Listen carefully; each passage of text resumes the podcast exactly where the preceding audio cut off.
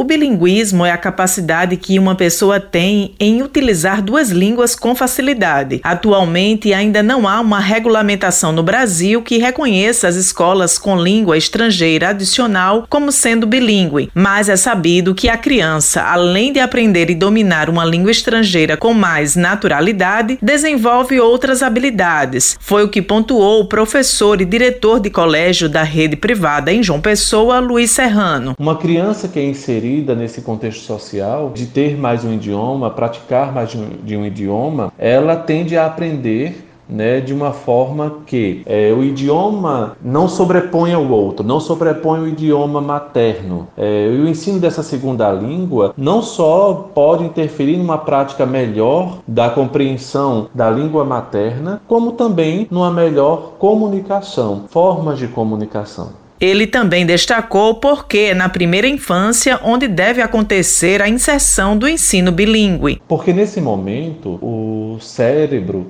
está voltado a, e mais atento ao aprendizado da língua, as conexões neurais, na verdade. Até os seis anos, o cérebro da criança está a todo vapor, assimilando e processando todas as estruturas e informações. Então, quando a aquisição de dois idiomas acontecem simultaneamente na infância, esses códigos linguísticos das duas línguas eles são armazenados no mesmo local do cérebro. Isso vai fazer com que a criança desenvolva habilidades fonológicas e eles aprendam as línguas de formas mais rápidas, sem sotaques e com muito mais facilidade. Serrano ainda chamou atenção para o que é prioridade no ensino da língua dentro do universo infantil. O cérebro da criança, ele possui uma enorme capacidade de adaptação. Por isso a criança, inserida num contexto bilíngue, ela vai naturalmente absorvendo essas situações de fala. No entanto, é necessário que fiquemos atentos para que a criança tenha sua identidade cultural respeitada e preservada. O ensino de outro idioma não pode de forma alguma a ser prioridade ou ganhar mais